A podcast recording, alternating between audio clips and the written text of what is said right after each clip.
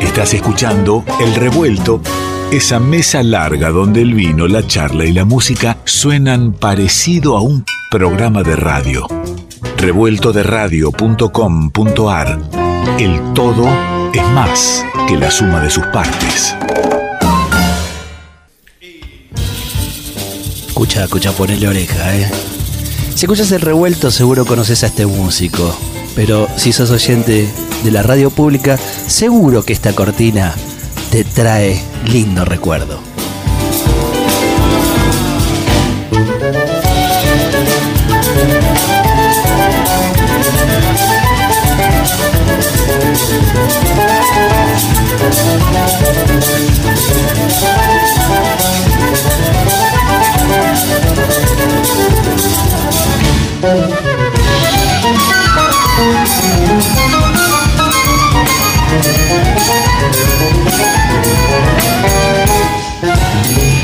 ¿Lo sacaste? ¿Sabés de qué te estoy hablando? ¿De qué, de qué programa emblemático de esta emisora? Esas músicas y esas voces que se extrañan. Bueno, aquí en la folclórica no nos extraña tanto porque tenemos eh, su voz en toda la artística. En el revuelto particularmente nunca se le extraña porque lo tenemos cerca desde siempre eh, en la voz también de artística. Y en la eh, radio eh, AM870 lo tenés siempre con, con los cuentos de medianoche. Ya sabes de quién te estoy hablando, ¿no? Sí, te estoy hablando de- del mejor y el más querido del Pessoa, al tipo que lo estoy buscando para ver si en un segundo nada más puedo charlar con él mientras me suena un poquito la cortina que lo acompañó en la M870 y que lo tiene al frente de la agrupación y en la composición a Daniel Maza.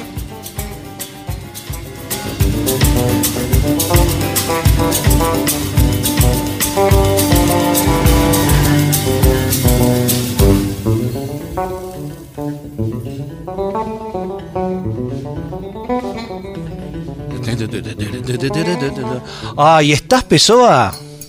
Estoy. ¿Qué te quedaste dormido? No, boludo, estaba ¿No? renegando con el teléfono y la discusión con la patrona, porque la patrona me decía, no, acá el teléfono no anda, y yo le digo, si yo lo arreglé.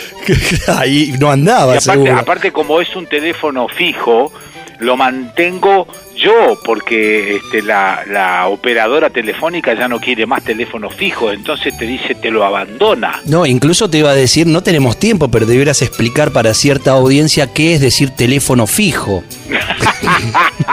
¿Qué es eso? Es un aparato que suena en tu casa y que no tiene que ver con el celular. Claro, y, y hablas más o menos cerca del aparato. No, claro, y yo hablo a los gritos como hablaba mi viejo cuando estábamos en el campo, que este, se comunicaba con la operadora de Sanford, que es un pueblito, y le decía, operadora, ¿qué demora hay con Rosario? Escúchame, demora con Rosario, bolú.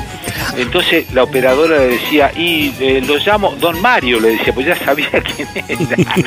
don, don Mario, lo llamo en cinco minutos. Bueno, entonces el viejo se comunicaba con algún teléfono, porque teníamos el teléfono sin disco.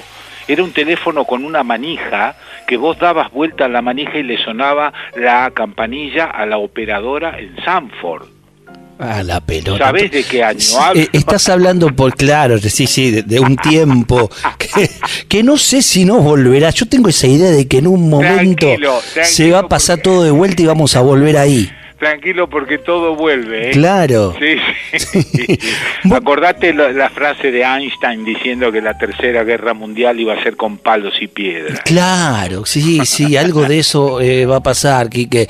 Eh, vos sabés que le, le contaba a, a- a la amiga, al amigo del, del revuelto, y, y venía pensando, eh, hay cierta costumbre que medio cuando me acuerdo, ¿no? La llevamos adelante, que es el primer programa de un ciclo hablar con Quique. Eh, tenerlo presente, tenerlo cerca. sí, eh, Y a veces lo hacemos, a veces no se nos pasa, pero en verdad esta vez lo hicimos. Y me- acá pero, estoy con mi teléfono fijo. pero déjame blanquear todo, no, no es por el primer programa, en qué anda todo esto, sino cómo está Santina. Ah, claro. Ah, claro. Tu Claro. hija creció, deja- dejó de ser una beba y ahora viaja sola, viaja con amigos, vos no sabés si hacen el amor, si no lo hacen, Pero- si son- que vos preferís pensar que son dos amigos y nada más. Entonces, Y tengo la mala suerte que va lo de Pessoa y, y- y- Leda. claro, sí, acá se propicia el amor. exactamente. Es- es- es- No, no, ya yo me imaginé, están muy bien. eh, él es un dulce de leche y los dos son un dulce de leche.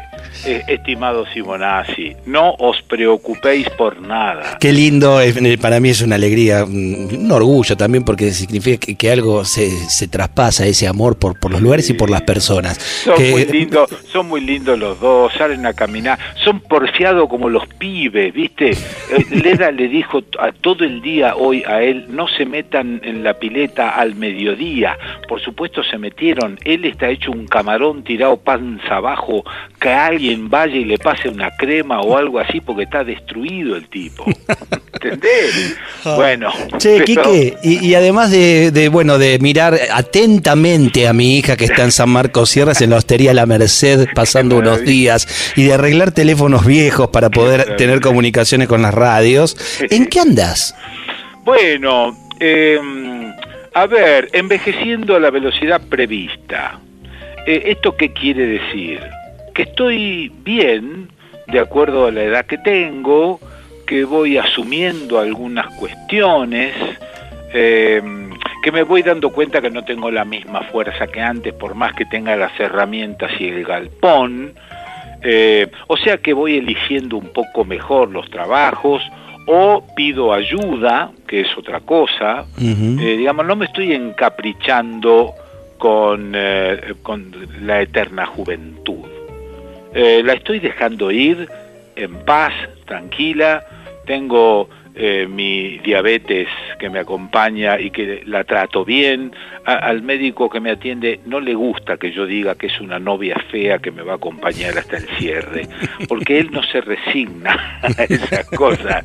Digo, bueno, hasta ahora no hay cura para eso, por lo tanto lo mejor que podés hacer es cuidarla y cuidarte un poco sin, sin llegar a la privación total de, de algunos placeres. ¿Viste? Cierta sabiduría en, en- en ese, en ese Sí, envejecer. vas, vas aprendiendo. Pero a Eh, contramano, porque dijiste recién lo de la juventud eterna, que es medio un mandato cultural por de este tiempo. Por supuesto. Sí, sí. Aparte que si pasás a ser un viejo, ya sos un viejo de mierda. Acá no se acepta ser un, un viejo, un anciano venerable, por ejemplo. No existe más eso. Entonces, al- a sabiendas de esto, voy dejando ir algunas cosas. Y yo creo que yo no voy a revelar el secreto de cómo envejecer, pero, pero sí me estoy acostumbrando. Primero, a no perder la posibilidad de desaprender cosas para aprender cosas nuevas. Porque siempre sostuve de alguna manera que la verdadera vejez es cuando no podés aprender más nada Claro. y cuando ya creíste que es las sabes todas, llegaste a una especie de zona de confort y en realidad cuando llegas a esa zona de confort lo único que sigue es la muerte, no sigue otra cosa. en cambio cuando te negás un poco a esa zona de confort, discutís un poco con vos mismo y con los demás y te aprestás a desaprender algunas estupideces que arrastraste toda tu vida y aprender alguna otra cosa o entender que hay otras cosas, yo creo que ahí está, ahí está, el secreto. Después la muerte te sorprende y la, la, la, la falta de previsibilidad de ella misma es lo que la hace interesante. Y no hay nada más lindo que, que te enganche distraído en aprender algunas cosas y tener Sí. proyectos, ¿no? Sí, sí, sí, sí, ahí, ahí me acuerdo, me acuerdo del negro Fontana Rosa que me dijo, entre otras cosas, me dijo, yo no entiendo la gente esa que prefiere morirse durmiendo. Es una estupidez. Es la única vez que vas a poder estar viendo y, y presenciando eso y te va a agarrar durmiendo como un pelotudo. Digo, no, me tiene que agarrar bien despierto, tengo que entender bien qué es lo que está pasando y morirme sabiendo que me estoy muriendo. Eso decía el negro Y el negro tenía siempre un, un costado gracioso para su expresión, pero, pero algo de cierto hay. Hay, mucho de cierto y el costado gracioso para decir esto es necesario, si no, no lo podés decir. Claro, claro, claro, claro. No, no. Che, ¿sabés que eh, viste, eh, hace un, un tiempito eh, me presentaste a Claudio Korenblit, que, que es el responsable de llevar adelante el archivo Armusa? Sí. Y, y- yo le, le anduve ahí, eh, este, nada, eh, husmeando un poquito Sí. ese hermoso archivo y me encontré algo del siglo pasado, del año 1999, que te invito a escuchar un chiquitín nada más. A ver. Programa 100 años, A ver, América TV. Dale, dale. Producción Leda Berlusconi, entre otras. Oh. Y, y porque está Leda Berlusconi es que tenemos el archivo, porque si no lo filmaba, no, no se guardaba ella lo- los videos, los VHS, no, no estaban. Escucha, escucha ahí. Ustedes podrán suponer que no se puede abrir un programa de 100 años, un programa que trate de contar el siglo mostrando una caja de fósforos. Pero intentaba hacer una analogía porque nadie me habla bien de este siglo. No hay nadie que se atreva a decirme cosas positivas de este siglo. Digo en general, que las subo, las subo, pero en sumatoria. Finalizando el siglo nadie es del todo optimista, o por lo menos nadie se atreve a hacerlo.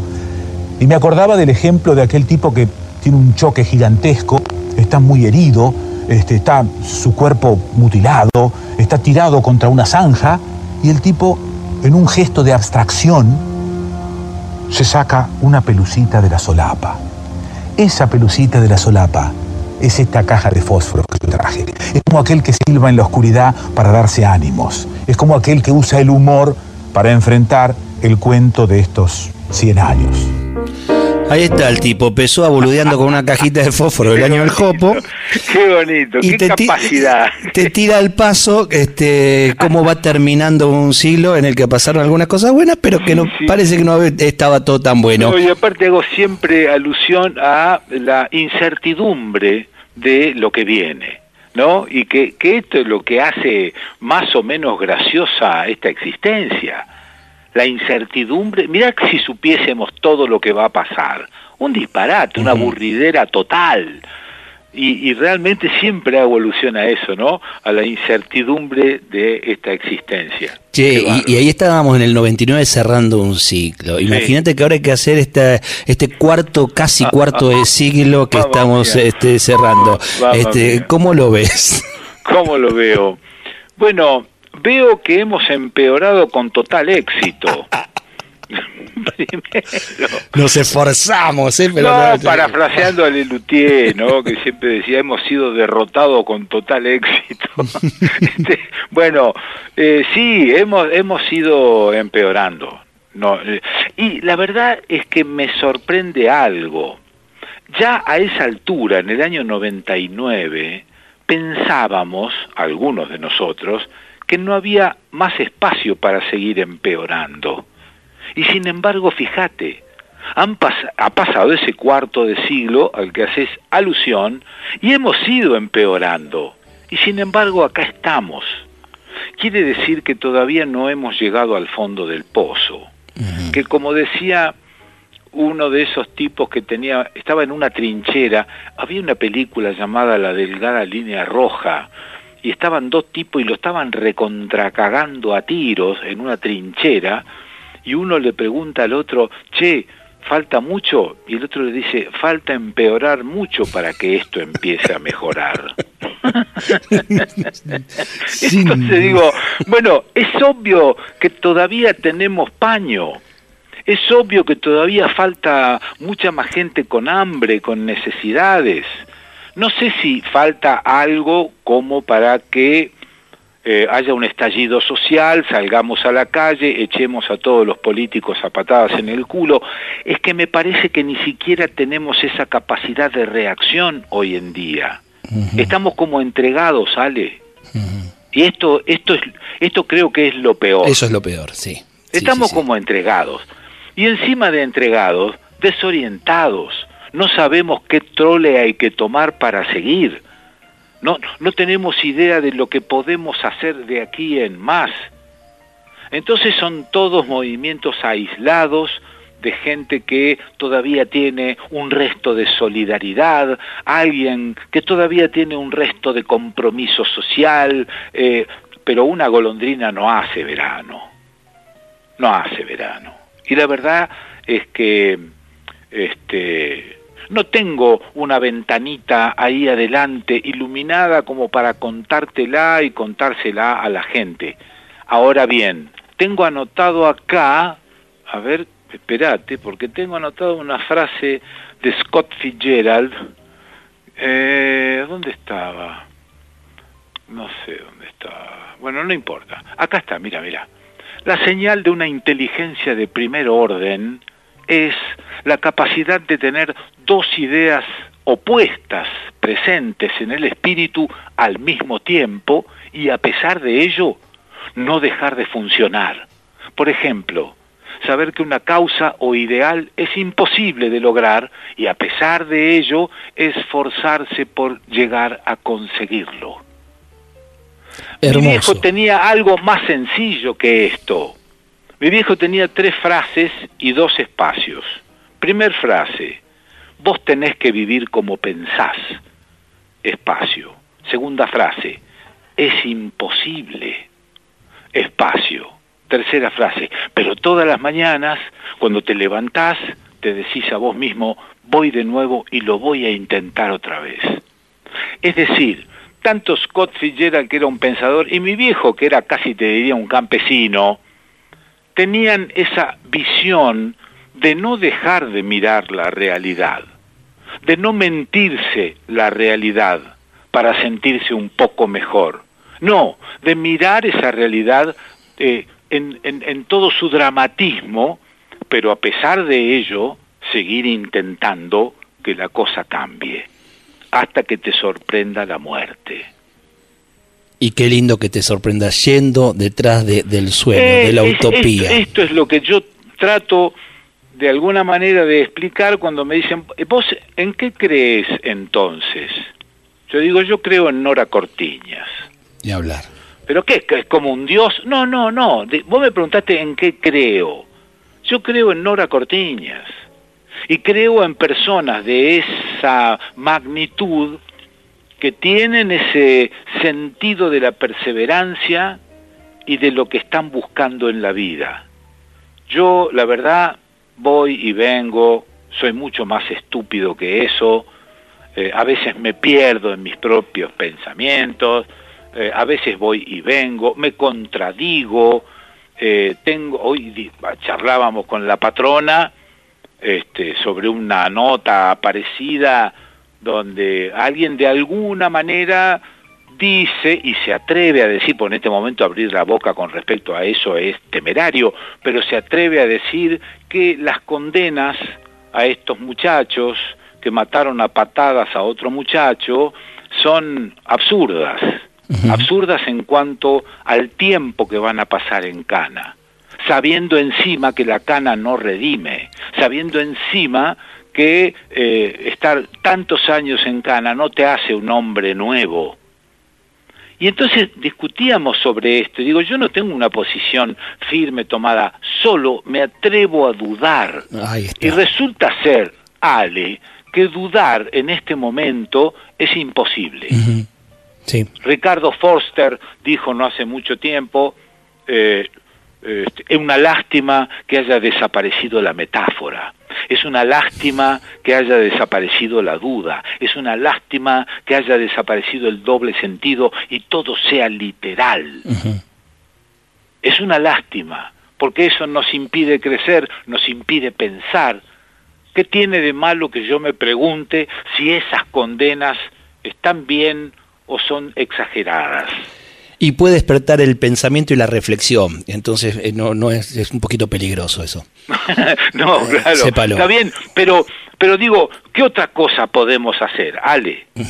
Ayudar a dudar, no ayudar a convencer. Totalmente, es una bandera de... Yo no tengo ninguna certidumbre como para contarte ni contarte, contarle a la gente. No tengo certidumbres, tengo una bolsa de dudas la quiero compartir para ver si dudando salgo de mi zona de confort y entiendo alguna cosa nueva. Yo también me puse frente al televisor aplaudiendo al, al, al no, no sé qué adjetivo, a burlando. Burlando es un farsante, es un farsante usador de los medios de comunicación y usador, ¿sabes de qué? Básicamente de mi propia estupidez. Y entonces digo, ¿la culpa la tiene Burlando? No, la culpa la tengo yo que dejé de pensar hace mucho tiempo. Y me enredo justamente con tipos como él. ¿Qué hizo? aprovechó este tiempo y ahora se presenta a una candidatura política. Puedo decir en el café, eh, no es ningún boludo. Sí lo puedo decir, pero no me gusta ese accionar. No me gusta para nada ese accionar. No está bueno. Y esto, esto de involucrarme a mí y en realidad hablar de, bueno, no, no venganza, sino justicia, en el fondo está promoviendo la venganza en el interior mío. Háganlos cagar, pónganlos en una horca en la plaza pública. Lo peor de mí sale. Y esto es lo que yo cuestiono. Y digo, ¿cómo? A ver, espérate. Me sorprendo a mí mismo pensando en esto, Ale y digo, a ver, ¿qué hago? ¿Envejezco a la velocidad prevista? ¿Tomo una zona de confort y de ahí no me muevo y empiezo a putear a todo el mundo? No quiero eso. Quiero seguir dudando. Quique, querido, qué lindo que charlar con vos, qué lindo escucharte. Mandar un beso también a Leda, me quedo también escuchándote porque sabes que acompañas este programa desde siempre eh, y, te tenemos en la artística, pero además ahora escuchándote en la oración del remanso con la Tanu, con, el amigo Fandermole. Mira que me quedo escuchando eso y compartiéndolo. Justamente a mí me gusta, y, qué tema oración del, remanso, para quedarnos un ratito también en esa reflexión que la música acompaña y cree el clima para, ese, para ese tiempo, para ese momento de, interpelación. Bueno, te quiero mucho. Yo también. Que Kiki, ahí está sonando esa hermosísima versión que grabas. Qué lindo grabar con, con, la hija. ¿eh? Beso grande, el Quique Pessoa. Yo me quedaba las dos horas con el Quique, así nomás te digo. ¿eh? Cuánta falta en estos micrófonos. El dudar, el interpelarse, el salir del espacio de confort. Muy por el contrario, a los que te sirven la verdad indiscutible, los que la tienen tan clara. Muy por el contrario a la cultura de la red social donde cada uno vomita su verdad y no permite que nadie, nadie ponga en duda nada. Pessoa, Taru, Fandermole, oración del remanso. Soy de la orilla brava del agua turbia y la correntada que baja hermosa por su barrosa profundidad. Soy un paisano serio, soy gente del remanso Valerio, que es donde el cielo remonta vuelo en el Paraná. Tengo el color del río y su misma voz en mi canto sigo del agua mansa y su suave danza en el corazón. Pero a veces oscura, va turbulenta en la ciega hondura y se hace brillo en este cuchillo de pescador.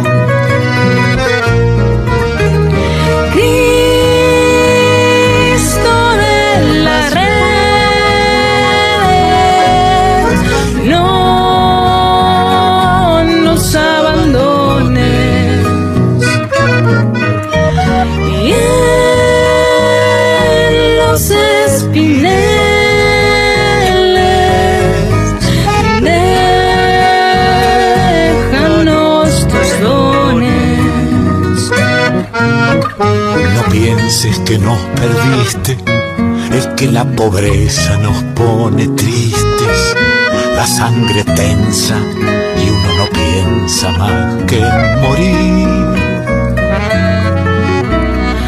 Agua del río viejo, llévate pronto este canto lejos que está aclarando y vamos pescando para vivir.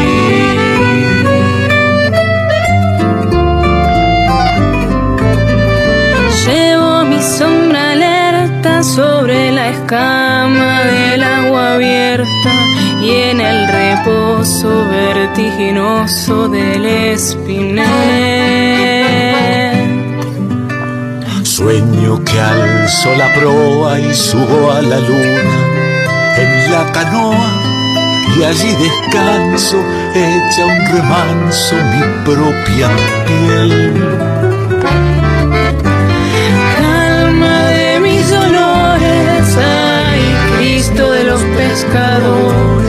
Dile a mi amada que está penada esperándome. que ando pensando en ella mientras voy vadeando las estrellas, que el río está bravo y estoy cansado para volver.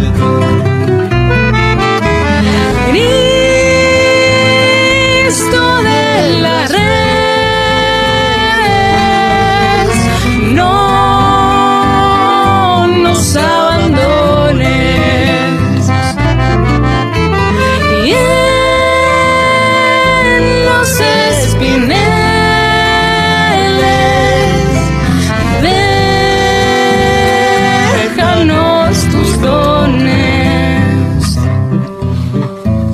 pienses que nos perdiste, es que la pobreza nos pone tristes, la sangre tensa y uno no piensa más que en morir.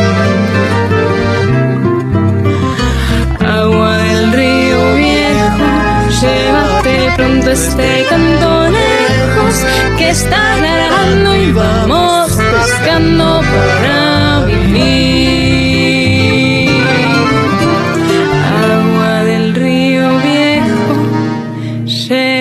Llévate pronto este canto lejos que está aclarando y vamos pescando para vivir.